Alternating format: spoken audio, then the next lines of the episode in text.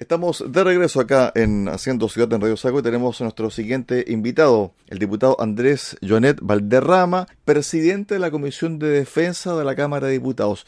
Ayer estaba en pauta, pero ha tenido una serie de reuniones. El tema de la macrozona sur, el tema del estado de excepción, realmente es un temazo que se ha abordado por muchas aristas en el Congreso. ¿Qué tal, diputado? Bienvenido acá, Haciendo Ciudad Radio Saco. Muy bien, aquí estamos. Bueno, efectivamente, a veces las la personas yo, bueno, señalan que los parlamentarios no trabajan. Yo les quiero decir de verdad, de verdad que eso es injusto. Yo hasta hace un tiempo era académico en la Universidad Católica de Santiago, muy tranquilo en mi oficina, en el campus San Joaquín, escribiendo libros, conferencias. Pero la verdad que, claro, uno busca la política, yo me he dedicado al servicio público, y la verdad que estamos trabajando harto, mucho, haciendo, o sea, yo diría, porque en el fondo tenemos una, tenemos una un enemigo en común que es la delincuencia, eh, que tiene una serie de elementos adjuntos, el narcotráfico, la trata de personas, tráfico de armas, muchas incivilidades. Eh, y, yo estoy en la Comisión de Seguridad Ciudadana, cuando ayer tratábamos de hablar, yo estaba discutiendo en la Comisión de Seguridad Ciudadana y por tanto no me voy a parar. Estuve en una sesión especial allí nada más, el tema y, uh, y también estuve en la Comisión de Defensa, la cual presido, entonces trabajo, pero de alguna manera es lo que tenemos que hacer. O sea, en el fondo no, no es para nada queja, al contrario, solamente decir que de verdad estamos trabajando.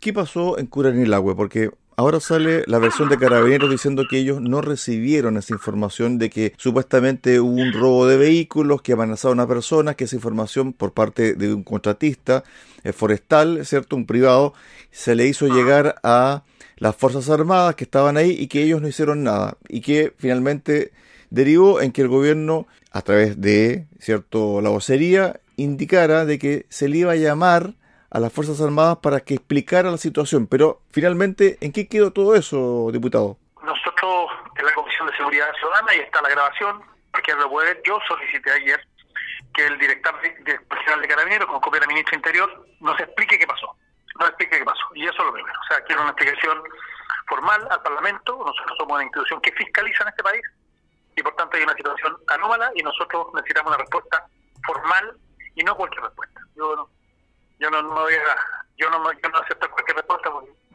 sin que este tema lo conozco bastante bien, fue intendente de la.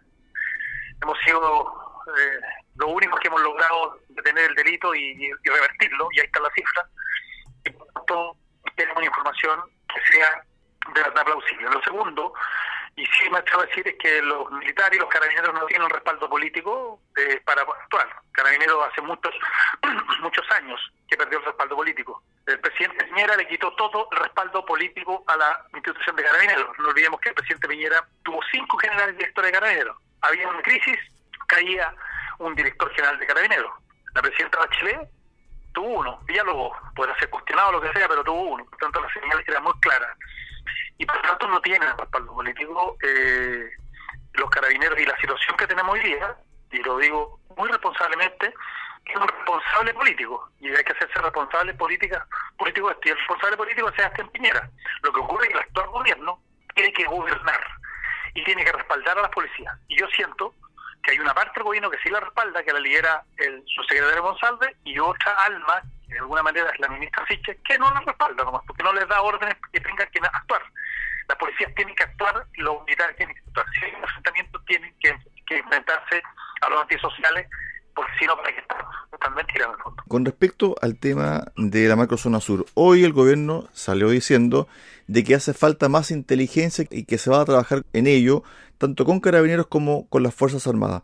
Pero aparentemente este tema de la inteligencia ha venido teniendo problemas en el país y quedó en evidencia el 2019, diputado. Sí. Bueno, nosotros el año 2015, cuando subimos, nos quemaban camiones todos los días en la autovista, eh, y además de inteligencia pusimos otro tipo de cosas. Nosotros sabíamos que si cada siete minutos teníamos un móvil, nosotros podíamos reaccionar, por tanto teníamos una estrategia. Sabíamos que si creábamos una segunda prefectura, o sea, una prefectura de control de orden público, que es la que está en pie hoy día, que la hicimos nosotros, lo pusimos nosotros con general a cargo, que era el Máximo Lira, íbamos a enfrentar esto distinto. Nosotros le pusimos nombre a esto. Dijimos que se llama violencia y delincuencia rural. Y la verdad que empezamos a hacer cosas, eh, empezamos a pero además coordinábamos a la policía. Yo todos los días de 7 a 9, lunes a jueves, estaba con mis dos generales dándole instrucciones. Eso no ocurre bien. Y por tanto, aparte de inteligencia, que obviamente la teníamos, y por eso también nos ayudaba a planificar, hay que actuar y hay que generar acciones, no solamente copiar lo que, lo que viene atrás, que además viene medio, medio malo, porque si llegamos a, estar con los militares, significa que fracasó la política con los carabineros. Y quien fracasó con la política con los carabineros, que se claro esto fue el gobierno del presidente Piñera. Y por tanto la derecha también tiene que hacer su me culpa eh, y, tener cuidado, porque para comer pescado eh, hay que tener cuidado. Yo creo que eh, lo, peor que ocurrió fue ahí. Subió en un 300% los hechos de violencia, murieron 21 personas. Yo creo que te lo he señalado. En el gobierno de presidente Bachelet no murió nadie, en, el periodo nuestro no murió nadie. Esa es la diferencia fundamental.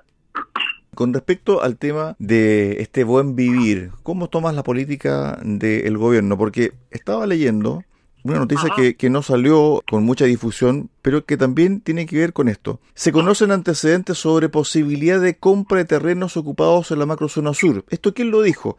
La ministra de Bienes Nacionales. Es decir, además de los 35 mil millones que el gobierno le pasó a Conadi para que comprara tierras este año, la ministra de Bienes Nacionales, doña Javiera Toro, dice que el ministerio tiene atribuciones para comprar tierra la solución va por ahí para bajar un poco la presión o se fue con los tarros, como se dice coloquialmente la ministra? Hay dos cosas.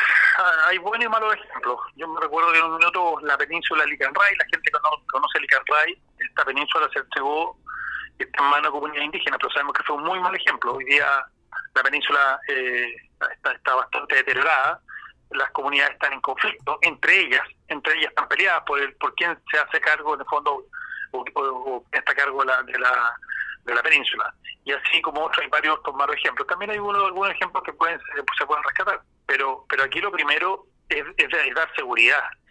Y respecto al plan de buen, de buen vivir, yo personalmente no lo conozco, no lo conozco. Yo quiero decir que a mí por lo menos, o tal vez puedo estar eh, pecando ignorante, pero no, no, no conozco un documento completo del plan de buen vivir, aparte de presentación en PowerPoint, eh, yo espero que no sea lo mismo que el plan impulso que impulsó el ministro Moreno, porque otro más, o sea, se lo digo así responsablemente. Yo cuando quieran debato con el ministro Moreno, que me digan media cosa que hizo el ministro Moreno en la Araucanía, media, no siquiera una. Hasta los propios agricultores lo la zona non grata. Y lo que nos está ocurriendo con el plan de buen vivir es muy parecido al plan impulso.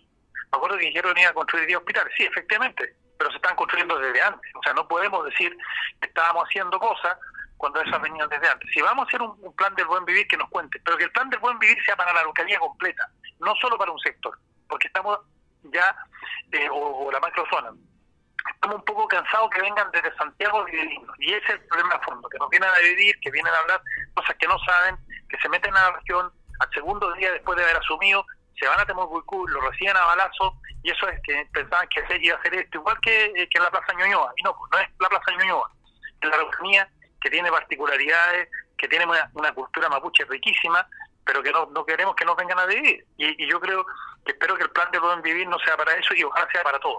Diputado, ¿qué pasa con Capitán Pastén? Se publicó un artículo y donde se habla de las desgarradoras historias familiares de personas que quieren salir de ahí, de personas que ya tomaron la decisión de irse, pese a que toda su vida han estado ahí, sus abuelos, sus antepasados. ¿Qué pasa en Capitán Pastén? Capitán Pastén, para las personas que nos están escuchando, es un, lugar que está en cerca de Lumaco, eh, donde llegaron los italianos a principios del siglo XX en condiciones miserables, eh, fueron engañados y ellos se levantaron, levantaron, levantaron, incluso en relación con el pueblo mapuche, en fin, levantaron sus vías y la verdad es un pueblo maravilloso, pero ya nadie va, porque en el fondo eh, la ruta es una ruta compleja pero sí lo diría así que está mucho más segura. Ese no es parte de mi estilo, porque yo he estado varias veces allá he estado con las dirigentes, que son mujeres valerosas, ¿no?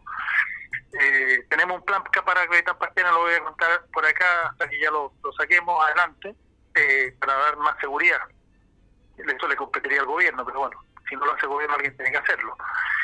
Eh, y ocurre fundamentalmente que es un lugar turístico maravilloso, además se come muy bien, hay ciertas tradiciones italianas y hay una síntesis y una mixtura muy interesante entre los mapuche, entre los chilenos los italianos, que hace un lugar muy atractivo para ir, muy atractivo, pero lamentablemente, dado el alto nivel de violencia que hay en la zona, el primo ha disminuido eh, y además la gente allá empieza a ir, que entiende que ahí tenemos escuelas nomás y por tanto la gente de allá para poder estudiar tiene que ir a Luma está bien, y como es atacada, imagínate con el miedo que van en esa ruta. Entonces, eh, es una situación eh, muy dura.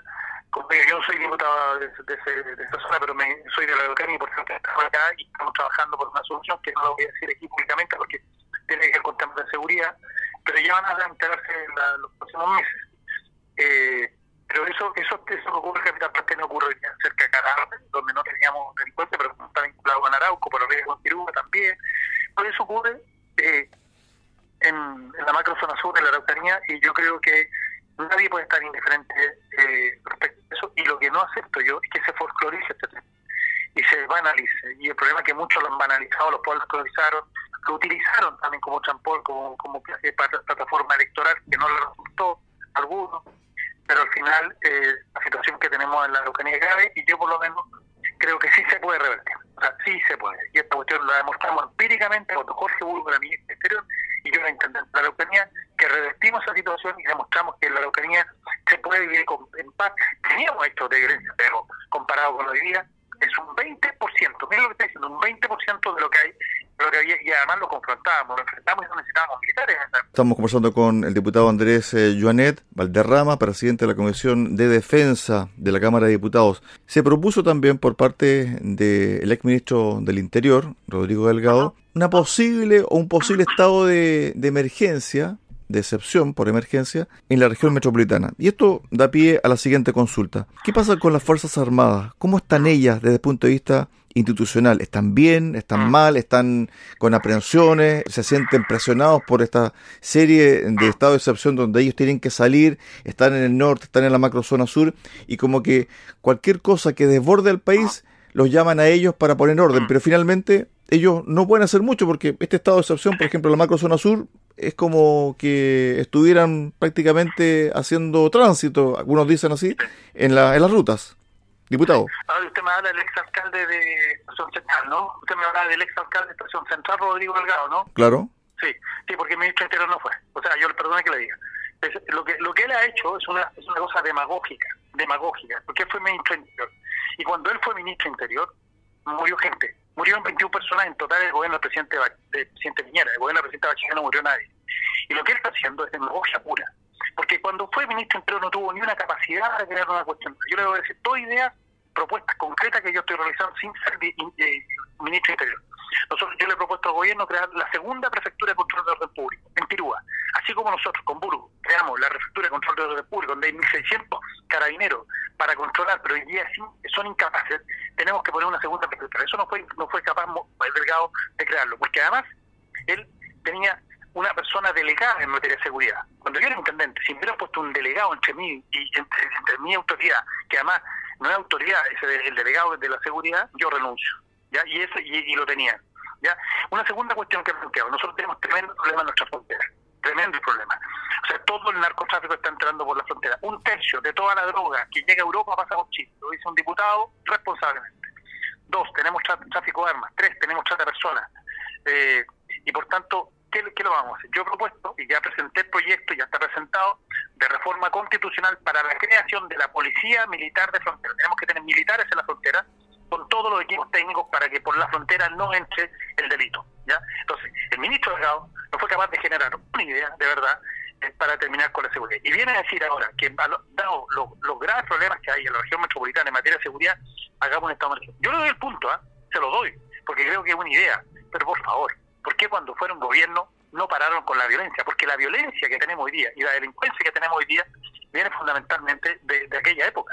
Ese es el problema. Esta propuesta del gobierno de cortar de raíz la posibilidad de que los civiles tengan armas, es decir, cortar el comercio de armas legal, incluso incentivar la entrega de armas. ¿Pasa por ahí la solución de la violencia o usted cree de que el ciudadano común y corriente tiene derecho a portar o tener un arma, mejor dicho, en su vivienda? Me parece que es poco feliz la propuesta del presidente, porque el presidente no puede partir por las cabezas, tiene que partir por los pies. Primero hay que tener una política seria en materia de seguridad para desarmar las bandas de criminales que tenemos en el país. hay que tener una política seria y por tanto respaldar a las policías y eh, eh, trabajar en inteligencia, meter más recursos, por ejemplo, en el laboratorio. Nosotros tenemos grandes, grandes problemas porque el problema es que cuando se en un suceso, se contamina la prueba, etcétera, y por tanto necesitamos laboratorios ahí, se necesitamos más recursos, y podría dar una serie de otros ejemplos. Pero primero saquemos, quitémosle las armas a las bandas criminales, pero quitemos a todos, y después empezamos a conversar de desarmar a los civiles, ¿no? Porque además Chile tiene una política, eh, tiene una, perdón, una, una legislación eh, muy restrictiva en materia de tenencia de armas. Es una de las más restrictivas en América Latina. Eh, el punto es que tenemos que hacer algo, porque justamente en América Latina se produce un 40%, escúchame, un 40% de todos los crímenes vinculados al delito se producen en América Latina. Y yo, y el problema es que no queremos que eso pase en Chile, y parece que está llegando. El año pasado 36.000 personas murieron en México por temas vinculados al narcotráfico. Eh, y ahí ya se entró completo. Y después sacarlo es muy difícil. Y por eso estamos dando esta pelea. Pero seamos serios, no seamos demagogos. No utilicemos los canales para decir cuando yo fui gobierno y ahora qué hacen ustedes, como lo está, lo está haciendo muchos personeros de la derecha que dejaron este país en un desastre en materia de seguridad. Porque quien gobernó los últimos cuatro años fue el presidente Piñera. Yo no soy una persona, soy, es cierto, soy de izquierda. Yo soy crítico con este gobierno izquierdo también. Pero, la verdad es que la situación que tenemos hoy día está fundamentalmente por la inacción del gobierno del presidente Lindra, ¿ya? que además sabemos perfectamente que después del 18 de además no gobernó. Mira la situación que estamos en materia constitucional hoy día en un desastre también que se está produciendo. Entonces, eh, hoy día tenemos una gravísima, gravísima en materia de violencia, de delincuencia en todo el país, pero fundamentalmente en la macrozona sur, en Santiago, en Valparaíso. Eh, hoy día tenemos situaciones que nosotros no conocíamos, el rapto, los sicarios. Bueno, empecemos a ser serios, eh, hacer propuestas como, como las que le acabo de decir yo, concretas, estudiadas, y el gobierno que gobierne el gobierno que gobierna, que lo eligió la gente para que gobernara, no para que hiciera declaraciones ni para que empezara a hacer cuestiones efectistas. El presidente Boris dijo que iba a crear una comisión de alto nivel para el tema de la seguridad. Todavía estamos esperando esa comisión y espero que de verdad sea una comisión de alto nivel, no ideologizada, porque este es un tema que le afecta fundamentalmente, como decía el poeta Neruda, a la gente sencilla. Por último, no me quedó claro cómo estaba o cómo están las Fuerzas Armadas. Usted que tiene relación con los comandantes y jefes. Bueno, yo lo, uno lo observa. yo no puedo hablar respecto de las Fuerzas Armadas y tampoco las conversaciones privadas que he tenido con, con los altos personeros de las Fuerzas Armadas, que las he tenido naturalmente, son públicas, ¿no? Eh, dado mi condición de presidente de la Comisión de Defensa, ¿no? Lo único que puedo decir es que la cosa de observar que los militares no actúan porque no tienen respaldo político. Si los militares tienen un respaldo político completo. Eh, como digo, el subsecretario Monsalve lo respalda, pero la ministra la ministra de Interior ha sido dubitativa respecto a eso, lo cual no implica, para que la gente le quede claro, que se haga una acusación, constitucional contra ella. Me parece demagógico, populista y muy poco republicano. Los republicanos creo que son muy pocos republicanos para hacer eso porque además lo que están haciendo es hablarle a su barra. Y lo peor que podemos hacer ahora es hablarle a las barras, porque estamos en una situación de extrema polarización, este país se está destruyendo y no suma el, el, encarginarlo más, el polarizarlo más. Lo que suma es buscar alternativas para temas de seguridad en que tenemos problemas. El presidente tendrá que ver si es un costo político mantener o no a la ministra Interior pero es él el que le pide la renuncia, él es el que pide el cargo y nosotros, el Poder Legislativo, no lo puede hacer, no corresponde y yo no le voy a pedir nunca a ningún ministro, le voy a pedir ni la renuncia ni nada. Voy a hacer, voy a hacer una crítica política eh, como lo estamos haciendo, pero a mí me parece, por ejemplo, lo de la Constitución Constitucional, que es eh, extremadamente dañina para la democracia. Estuvimos con Andrés Joanet Valderrama, presidente de la Comisión de Defensa de la Cámara de Diputados, conversando acá en Haciendo Ciudad, en Río Sago. Gracias, diputado. Buenas tardes. Buenas tardes. 여러 분, 저 쩌.